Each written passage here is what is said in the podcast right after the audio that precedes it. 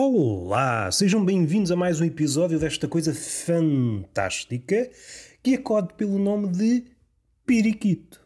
Mas volta e meia, no auge da bebedeira, se vocês chamarem anda cá túnel de vento, puxaninha, puxaninha, puxaninha, o túnel de vento vem. E com ele traz a reboque esta figurinha, este roliço, este roliço fofinho, parece uma sucessão de sinónimos, mas vai-se ver e é uma coisa que condiz, ou pelo menos à luz dos tempos antigos.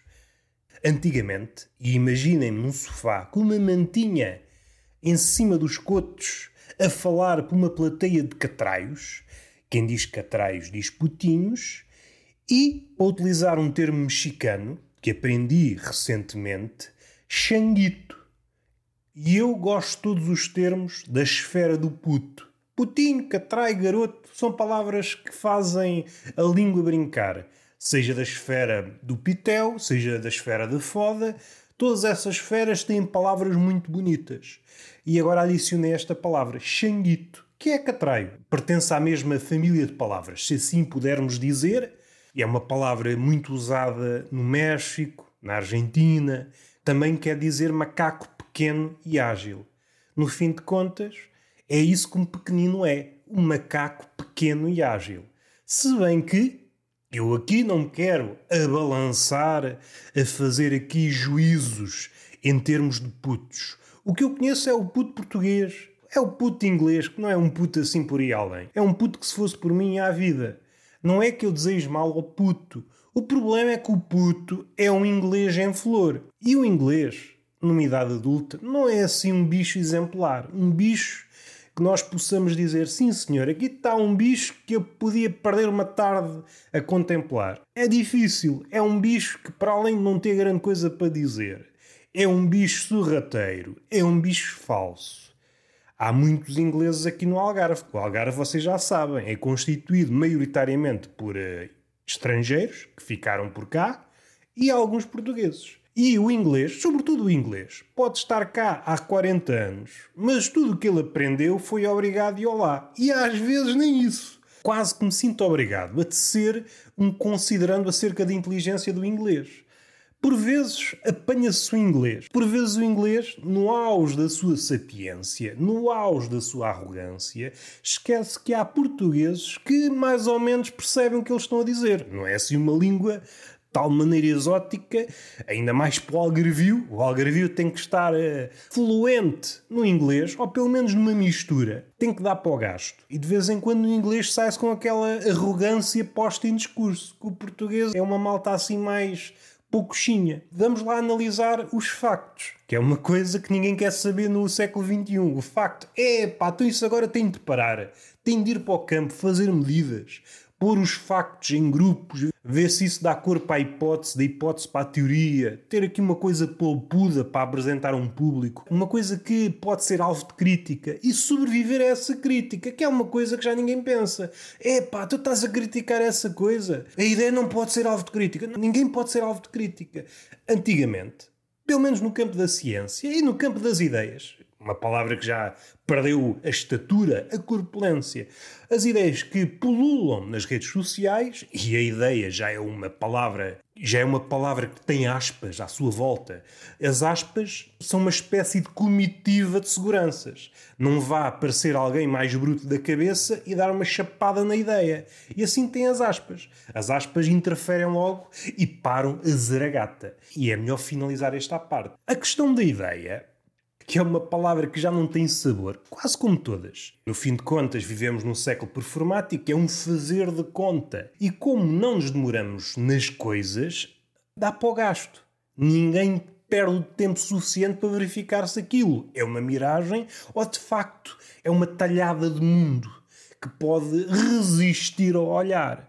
O nosso olhar é miúpe, com olhos mais capazes ou menos capazes, com lentes mais ou menos capazes mas no fim do dia, resume-se a isto: olho miúpe, incapaz de ver o mundo. O olho apenas está versado no seu reflexo. E não é o reflexo mais, como é que eu ia dizer, mais vero, mais verdadeiro. É o reflexo que favorece a pessoa. Estamos no pináculo do narcisismo e o olhar está apenas versado na nossa melhor versão. E daí que surja bastas vezes o choque entre a imagem que passamos para as redes sociais, que é uma imagem polida, uma expressão cara ao filósofo coreano Byung-Chul Han, tem um livro que versa sobre o mesmo assunto, esta sociedade polida e higiênica e as consequências que isso acarreta. Querer uma imagem cada vez mais polida, um discurso cada vez mais polido, pode, à primeira vista, não acarretar grandes problemas, mas acarreta, meus amigos. O mundo é áspero, a língua é áspera, a arte sim senhor, é áspera.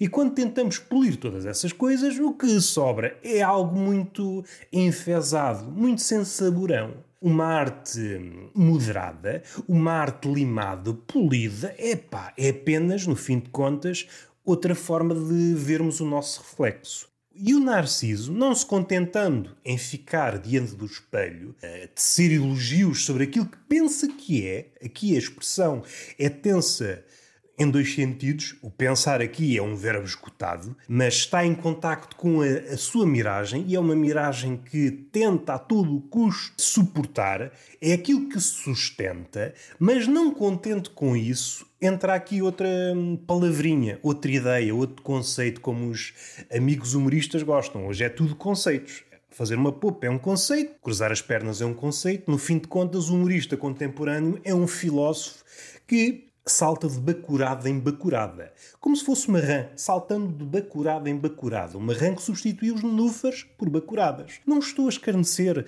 do humorista contemporâneo.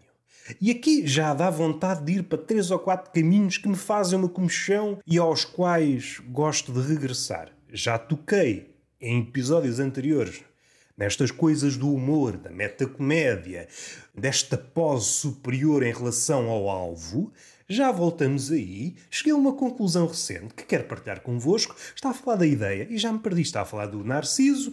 Ah, já sei onde é que queria ir. Queria cozer a palavra Narciso com outra muito importante: o turista. É um narciso turista. Não contente em ficar em casa, estica a sua ideia de casa, que é o contacto permanente com o reflexo, para todo o mundo. Daí que esta ideia de polir o mundo, torná-lo cada vez mais confortável, almofadado, que é um termo também muito caro aos filósofos que se debruçam sobre estes últimos anos, tornar isto tudo muito confortável, é como se, no fundo, o Narciso quisesse transformar o mundo numa espécie de castelo insuflável barra casa de espelhos. Um sítio onde não pode acontecer nada de mal. Ora, não é preciso um livro assim muito corpulento para percebermos que o mundo não está, como é que eu ia dizer, não está aqui para nos servir. E muito do que ele tem para nos oferecer, se abrirmos o cardápio do mundo, muitas coisas entristecem-nos. E até muitas das coisas que se apresentam como boas, sumarentas, a saber o amor, a paixão, têm um lado assim um bocadinho amargo. É como um pitel qualquer que tem um sabor doce ao início e acaba com uma nota amarga. Assim é o amor, assim é a paixão, assim é o trabalho. E podia ir por aí estender o rol de caralhos que nos fodem durante a vida. Que é mesmo assim. Em vez de utilizar etc., temos, de uma vez por todas, de começar a utilizar a, a linguagem de adulto. É um aspecto que me faz assim um bocadinho comichão. Então no humor faz uma confusão desgraçada. Palavreado de catraio, de xanguito, na acessão menos rebelde, anda tudo muito cuidadoso. Então, pá, é como se um género de artistas tivesse desaparecido. Aqueles artistas que escrevem ou fazem aquilo que têm a fazer no seu ofício como se aquilo fosse a última coisa que fizessem, como se a morte estivesse quase a bater à porta. É com esse sentimento que se deve fazer aquilo que se faz. E eu estou a falar no campeonato da arte, mas provavelmente é extensível a qualquer esfera de ofícios. Se pusermos a hipótese que a morte é para depois, para muito depois, se afastarmos a morte das nossas equações mentais, será tudo muito bambo, muito aguado. É a morte que dá vida àquilo que nós fazemos, seja no linguajar, seja no escrever, seja no que for. Faz-me assim um bocadinho de urticária. Na arte no geral, mas na comédia, porque sempre foi uma arte de subversão. E se os artífices da subversão pedem desculpa antes de subverter, não estão a subverter nada. Não estou a criar um raciocínio ultra exigente. É o básico dos básicos. Se alguém, antes de subverter, diz oh, é só para dizer que vou subverter e vou subverter com cautela, paulatinamente, não vão vocês ficar com vertigens da subversão. Pá, faz-me confusão. Não há, não há um choque, não há um salto, não há um risco, não há nada. Não há nada. Há um prefácio para a subversão e depois há outra coisa dentro e fora da comédia que eu já falei aqui, que me faz confusão. É alguém, quando vai começar uma história, seja de pendor biográfico ou mais ficcional, diz logo o fim e depois começa a história como se nada fosse. É uma espécie de emulação daquilo que acontece nos vídeos do YouTube, de um youtuber. Naqueles vídeos mais curtos.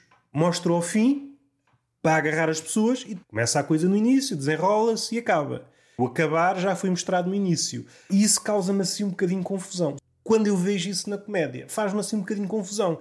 Se a comédia, não estou a dizer que é toda, mas grande parte, sobrevive graças à surpresa, e aqui a surpresa tem aqui um ponto tenso porque pode subverter a ideia que Narciso tem de si próprio e daí que andamos aqui todos, ai ai, o que é que eu vou fazer? O que é que eu vou dizer? Ai, o que é que eu posso dizer? Houve aqui uma mudança. O Narciso espera da comédia que ela lhe retribua um reflexo favorecedor, senão, ai ai, o que é que eles estão a dizer, a criticar da comédia, da boca do comediante, da boca do humorista, só pode sair coisas boas. Caso contrário, ai ai, que eu passo-me da cabeça. Eu passo-me da cabeça. E de explorar noutro episódio. E, antes que me esqueça, quero tocar aqui numa coisa da metacomédia. Uma conclusão que eu cheguei há dias. Que há uma certa propensão para achar que a metacomédia é o pináculo disto tudo. Como em tudo, há casos que vão de acordo é essa ideia. Pensando em Calvino, provavelmente o sumo pontífice da metacomédia, da metaliteratura, e que deixa a comer pó qualquer artífice contemporâneo, é já um reparo. Não quero entrar aqui por estes caminhos mais literários, mas parece-me que é necessário termos estes marcos. Quem é que foram os maiores dentro de determinados domínios para depois perceber, fazer aqui uma escala. E hoje em dia já é problemático. Ah, mas cala, então tudo é igual a tudo. O medíocre quer ser igual ao gênio. O que é que fizeste? Escrevi uma linha. Eu já quero ser igual ao Nobel. Porquê? Porque escrevi uma linha. Quem é que diz que é o melhor? O que é o melhor?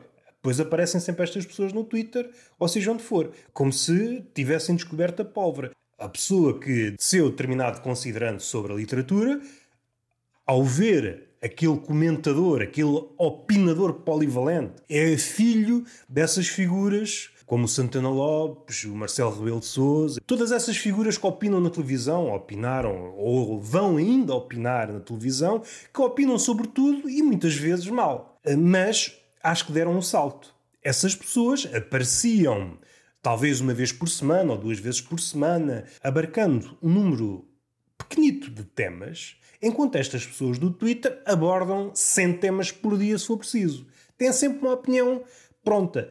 E mais que isso, conseguem dizer o sim, o não e o talvez no mesmo dia, consoante a maré do trend, consoante o que é que está a picar mais de engajamento. Alguns pensadores já tinham profetizado que estamos no advento dos invertebrados. O que é que está a render mais? Ninguém tem uma postura em relação a nada. Daí que aquela ideia de ah, é muito bom mudar de opinião. Sim, mas não vais mudar de opinião quatro vezes por dia. Isso quer dizer que não tens opinião. E além disso, a opinião na hierarquia das coisas que podemos tecer em relação a outras coisas, perdoem-me a redundância, mas não me quero esticar muito com o parlapié, ocupa uma posição muito modesta. Há hipóteses, há teses, há teorias, há investigações filosóficas. A opinião, tal como ela é entendida hoje, ou melhor, como ela é praticada hoje, não passa de um palpite de um taberneiro. No fim de contas, o Twitter, que é a casa onde o palpite se ingra, é uma reunião de milhares e milhares de taberneiros. Estão sempre a mandar o palpite. E como mandam o palpite, os palpiteiros do Twitter estão sempre propensos a cair na estupidez. Rapidamente vão contra aquilo que dizem. É muito fácil cair em contradições. O ser humano está propenso a isso. O que nunca aconteceu na história é a rapidez com que isso acontece. Mais uma vez, segundo a lógica dos nossos tempos, é tudo veloz e a opinião, sem de inércia, ganha a velocidade do mundo. Tudo muito engraçado. Pessoas que num tweet não podemos avaliar os outros precipitadamente, sabemos lá a vida dos outros, não sei o quê, não sei o quê. O humorista tece uma piada, seja ela boa ou má, essa mesma pessoa não está para modas, para hesitações, para reflexões. Não vai três semanas para o Tibete refletir sobre o humor. Não, é logo ali, há lá minuto, tece ali um considerando. O comediante faz uma piada sobre, sei lá, pedofilia. O que é que o jagunço tece? Este comediante é pedófilo. A exegese do comentador do humor é essa: é pedófilo sazonal, perdoem-me a expressão, tem propensão para a violação, é um bacro e tece ali um diagnóstico exemplar. Médicos, psiquiatras que levam dias, semanas, meses ou anos a tentar, a tentar chegar a um diagnóstico sobre qualquer coisa, sobre uma pessoa, uma piada é o suficiente para dissecar o outro. Vejam bem onde é que esta pessoa atingiu o Olimpo da arrogância. Ele acha que consegue dissecar a pessoa após ouvir uma frase. É ter uma ideia tão pueril, tão estupidamente pueril, eu até vou acentuar o estupidamente porque é merecido. Estupidamente achar que consegue dissecar o ser humano numa frase, num texto, ou seja, no que for. O ser humano, mesmo no mais simples, é abissalmente complexo mesmo quando convivemos com uma pessoa diariamente, várias horas por dia, seja na cama, seja noutras esferas de folia, nós nunca conseguimos atingir o âmago. Há sempre um lado oculto. Se pensarmos na Lua, há sempre um lado que não conseguimos ver. Por muito que a pessoa nos abra o coração e nos abra as pernas. Formas de ver o outro. Há sempre um lado, até porque nós desconhecemos coisas de nós próprios. Faz-me assim uma confusão do caralhinho. Faz-me uma confusão do caralhinho este ato em especial e depois a generalização desse ato, que é a distância que está daquilo que propalou, não devemos julgar ninguém. Assim como um comediante faz, julgamos aquela pessoa, mas não é um julgamento leve. É condenar a pessoa a uma fogueira. É a Inquisição a todo o vapor. Não há cá, ao contrário dos rituais da Inquisição, é que havia ali um ritualzinho. É Deus, não sei o quê. Havia ali um compasso de espera antes de pôr a pessoa na fogueira ou antes da fogueira atingir o seu esplendor. Hoje não, hoje já não há tempo para isso. É pôr a pessoa no, na fogueira e regar a gasolina. Temos outras pessoas para queimar. E desse ponto de vista da eficácia, nada a dizer. Os padres da Inquisição, se vissem aquilo que está a acontecer, estes linchamentos virtuais, epá, só podiam sentir regozijo, sentir uma espécie de orgulho. Orgulho do seu trabalho e de como isto avançou a bom avançar. Esta é uma ideia me faz chão e de vez em quando volta a ela. Este fosso entre aquilo que dizemos e aquilo que fazemos está a ficar demasiado grande. Esta chusma de moralistas não praticantes faz-me mexer as tripas. Aquilo é merda em forma de pessoa. Não há outra forma de dizer. Vou fazer a ressalva que fiz há pouco. O ser humano é preno de contradições. Só que o ser humano, de vez em quando, tem ali uma retidão. Faz parte daquilo que é ser homem, ou de um homem como deve ser.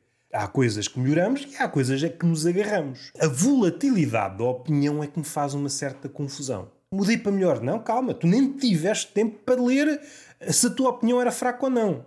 Não tiveste, tu andas ao sabor da maré, tu és um barco sem tripulação, vais ao sabor do vento. Defendes uma causa, às quatro da tarde defendes o reverso, às seis da tarde já nem sabes bem o que é que estás a dizer, estás a opinar para os dois lados, queres engajamento. Findo isto, vamos à meta comédia. Só há pouco tempo é que cheguei aqui a uma, uma conclusão. Não sei se é acertada, mas é minha, é da minha lavra. Vale o que vale, como se costuma dizer. Eu acho que tem que ver com esta postura que se vê no Twitter, mas se vê no mundo. No Twitter vê-se melhor porque é mais manifesta. No Twitter é tudo mais em exagero. A parvoíce tem nitro, o raciocínio deselegante tem nitro, tudo está em esteroides. É mais fácil de ver as coisas no Twitter. A metacomédia tem uma coisa, para quem está de fora, para o público da metacomédia, é como se passasse um atestado de superioridade. Há exemplos magnos, como o Italo Calvino, se quiserem, até posso dar um livro ou outro dele para vocês verem a diferença. O que é que é metacomédia a sério? E depois há esta metacomédia de pacotilha que vem beber, por exemplo, ao Deadpool, aos comediantes que têm medo de falar nos temas, então sobrevoam os temas. Aquela contra-comédia que se usa muito. Um comediante faz uma piada sobre sexo. Alguém comenta, é sexo, porra, não sei o quê, não sei o quê. E as pessoas riem-se muito. Riem-se muito. Como se pegarem palavras avulsas que tenham que ver com a esfera da piada fosse superior à piada. Isso já é revelador de determinada coisa. Mas o que me parece que está latente nestes comportamentos é o medo de falar sobre as coisas. A metacomédia atual parece-me que tem que ver com a ansiedade ou com a depressão. A depressão e a ansiedade são, são doenças do eu. E este medo de nos enfrentarmos faz com que nos distanciemos de nós próprios do ponto de vista artístico, do ponto de vista da comédia, faz com que abordemos as coisas cada vez mais de fora. Ora, isso dá margem para que uma abordagem meta surja. Só que, optando por essa via, unicamente por essa via, começa a haver um, um churrilho de clichês. É olhar para as coisas, ver onde é que estão os clichês das coisas. Colar tudo, colar tudo, e as pessoas ficam muito contentes. O público fica contente porque está a ver de cima, está a ver os clichês. Olhem como eu sou bom, porque estou a ver os clichês das coisas. E ao fazer isso, não sabe, não se apercebe, está a produzir novos clichês, novos lugares comuns sobre os lugares comuns. Este é o grande problema de muita da metacomédia atual. É a produção em barda de novos lugares comuns, ou se quiserem, de novos meta-lugares comuns. A metacomédia, inicialmente, isto aqui já é duvidoso, era inicialmente sofisticada, rapidamente se torna desleixada. Custa-me um bocado quando vejo associada a algo superior, quando não é. Pode ser, como o caso do escritor Calvino, mas rapidamente se torna o seu avesso, torna-se preguiçoso e, mais uma vez, parece-me sintoma do medo de enfrentar as coisas. Fugimos ao tema sexo, então vamos por uma esfera mais distante e abordamos todos os clichês do sexo. Isso é fixe fazer uma vez ou duas. Quando se torna uma norma, é só cansativo. Aquilo que se acusava inicialmente, é pá, é só uma piada sobre sexo, sempre sobre sexo, passa para outra esfera. É sempre a mesma abordagem sobre as piadas sobre sexo. Ou seja, o problema a existir mantém-se. E aqui há um problema que me parece que foi descurado, quer pelos escritores, quer pelo público. O tema é só um ponto de partida. Não é o tema que faz o comediante ou o escritor, pensando nestes, nestes dois artífices, mais ou menos original. O que importa é a trajetória. E por vezes nem é o fim. Não é como acaba nem como começa. É o trajeto. Esqueceu-se aqui algo que hum, na arte provavelmente só se encontra ainda em alguns casos na poesia. O que interessa na arte é a transfiguração, é o ato de transformar coisas comuns em coisas exóticas. No campo da poesia, olhando para os versos, pensando no caso mais simples, duas palavras, é desempoeirar aquilo que no discurso normal é habitual, trocá-las. No discurso coloquial, as palavras normalmente ficam em pares. A seguir a uma palavra vem normalmente outra. E a poesia, um dos seus trabalhos é desempoeirar, tirar essas palavras, tentar outras combinações e verificar o quão erróneo é o uso dessas combinações e propor outros. Este aspecto nem sequer é mencionado, o que é revelador também do estado, seja da arte, seja da comédia. Ah, está toda a gente a falar de relações. Eu percebo porque realmente o que acontece é que fala-se da relação com o mesmo ângulo, com o mesmo olhar, com as mesmas palavras e, por norma, o resultado vai ser idêntico àquilo que já foi falado. Mas, do ponto de vista artístico ou do ponto de vista das possibilidades, isso não é um condicionamento. O artífice pode pegar no sexo, na diferença entre o homem e a mulher, e ir para um sítio que ninguém mais tocou. Isso é transfiguração. Se quiserem, é a alquimia da arte. É pegar numa coisa comezinha e levá-la para o outro lado. Não tem que ver com o ponto de partida. Eu posso fazer um, um prato, se formos para a esfera da gastronomia, com, com ingredientes ditos normais. A mestria está na sua confecção, na proporção, naqueles segredos, nas especiarias, no tempo da confecção e essas coisas que vocês percebem melhor que eu, que eu não sou um grande cozinheiro. Isto faz-me confusão não vir à baila. E mesmo até pessoas que diríamos mais informadas, uma abordagem assim muito criançada. Isto é a base de tudo. Se o nosso olhar sobre a arte é de tal maneira frágil, como é que podemos ser considerantes sobre o que quer que seja? Sobre a comédia, sobre a pintura? É tudo muito pueril. Há uma mulher nua, é uma mulher nua. Não, não. O olhar está destreinado. Não o olhar contemporâneo está destreinado. Só consegue ver grandes manchas, não consegue ver detalhes. E a arte, sobretudo aquela que me interessa, está nos detalhes. Para acabar, num tom mais engraçado. Há pouco estava sentado a comer frango assado, a olhar para a pessoa da frente. E apercebi-me de uma coisa. Uma pessoa quando leva frango assado à boca, para andar ali a debicá-lo, ali a... como se fosse um esquilo com uma noz na boca, se visto de trás, olhamos para a nuca da pessoa, parece que a pessoa está a tocar uma harmónica, uma gaita de beiços. E aquilo fez-me rir durante um bocado. Provavelmente só tem graça para mim. Mas nunca tinha chegado a esta parecença. Não tenho mais nada para dizer, a não ser que faço anos. E é muito contra a minha vontade. Se fosse eu que mandasse, não fazia anos. Eu já estou farto. Eu já vi como é que as coisas processam. Não tenho vontade sequer de fazer anos. Para onde é que eu vou? Vou em direção à morte. Não me traz alegria.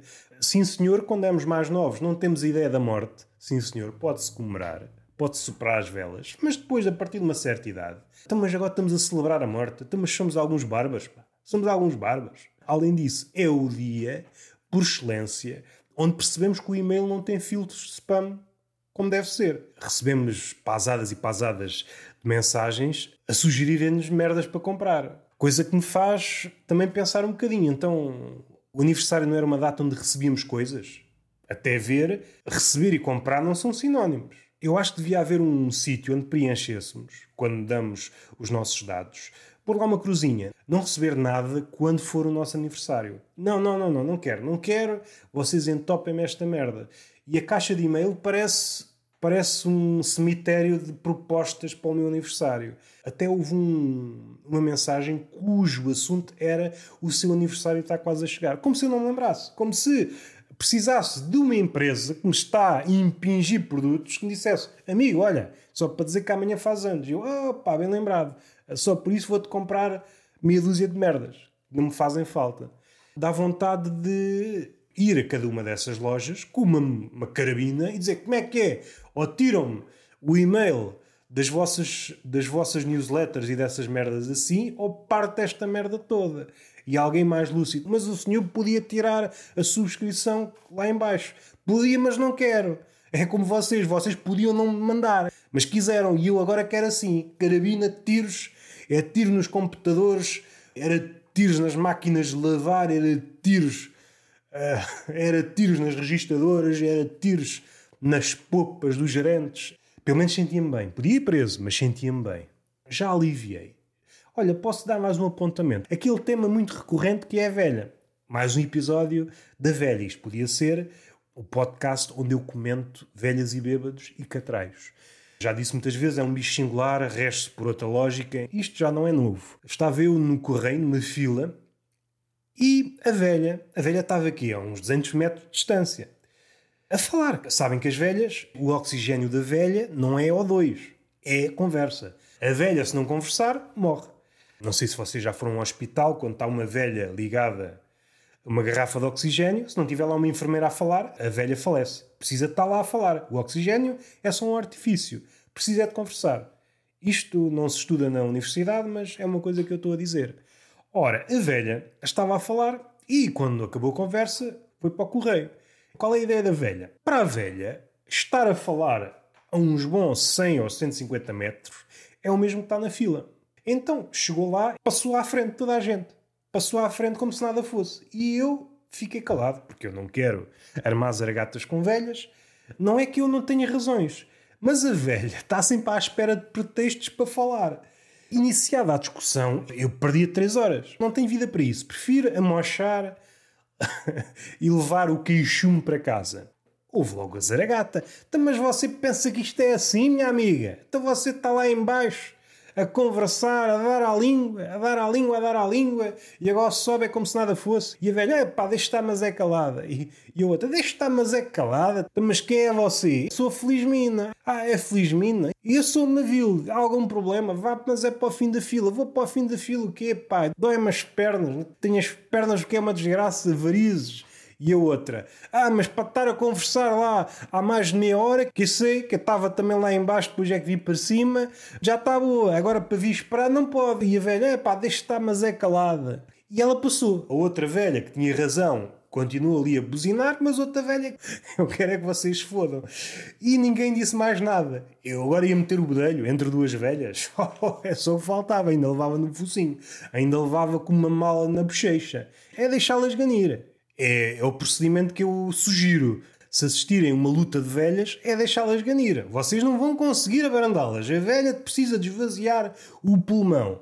No fim de contas, é só outra forma de conversar. Era uma velha que estava calada na fila e que não estava a falar tanto como a outra. E o que é que ela expressou ali? Tinha razão, mas ela tinha inveja à velha, porque a velha esteve a falar e agora foi para ali. E ela esteve ali caladinha, porque na fila ela era a única velha e o resto eram pessoas mais novas. E a pessoa mais nova não quer conversar. É uma pessoa que, se puder, está caladinho o resto do dia. É uma pessoa que está agarrada ao telemóvel e às vezes até se esquece que sabe falar. E a velha ali em sofrimento. Epá, o que me sabia bem é estar aqui com uma velha na fila a falar sobre merda nenhuma. Pois outra chega. Então esta puta, esta puta esteve lá embaixo a conversar. E agora vem para aqui e passa-me à frente. Esta puta. Vamos acabar? A velha é uma espatifa burocracias. Está-se a cagar para a burocracia. Faz desentendida. A vida não é com ela. Como de seguida apareceu um velho. Ah, posso entrar? Não, só pode entrar uma pessoa. E ele entra. Ele entra porque só está lá uma pessoa, uma pessoa. Uma pessoa ao zero não é quase a mesma coisa. Arredonda-se para baixo, é como se não tivesse ninguém. E entrou. A funcionária que lhe indicou aquilo, que estava à porta, ficou sem palavras. Olha, acabei de dizer como é que as coisas se processavam, só pode estar lá uma pessoa. Está lá uma pessoa e ele entrou. Se calhar não sabe contar. Ou aquela pessoa para ele não existe. Se calhar é isso. Ah, mas está uma pessoa. Não, esta pessoa que está aqui para mim não existe. Esta pessoa fez-me uma coisa há 10 anos e para mim não existe. E o que é que a funcionária podia dizer? Então, se para si não existe, pode entrar. E eu, opa, os velhos é que sabem andar nisto, não é? A gente agora, ah, está uma pessoa e eu quero entrar, não posso. Não, aquela pessoa que está lá dentro para mim não existe. Eu vou, mas é entrar. Ah, não pode entrar. Não posso. O quê? Pá, sou velho. Eu posso. As regras são para os novos, amigo. As regras são para os novos. Esta é uma boa frase. Tem algo verdadeiro. Por vezes perguntam, só para ter uma ideia, ah, a regra é essa? Então, então borrifo-me, quero lá saber das regras. Eu sou velho, posso morrer daqui a pecado, agora vai ser atendido e às vezes nem sabem o que é que quer. Às vezes até é só para falar da bola. É só para falar da bola. E está feito. É um episódiozinho mais graúdo que vocês merecem. É vocês merecem. E está feito beijinho na boca e palmada pedagógica numa das nádegas. Até à próxima.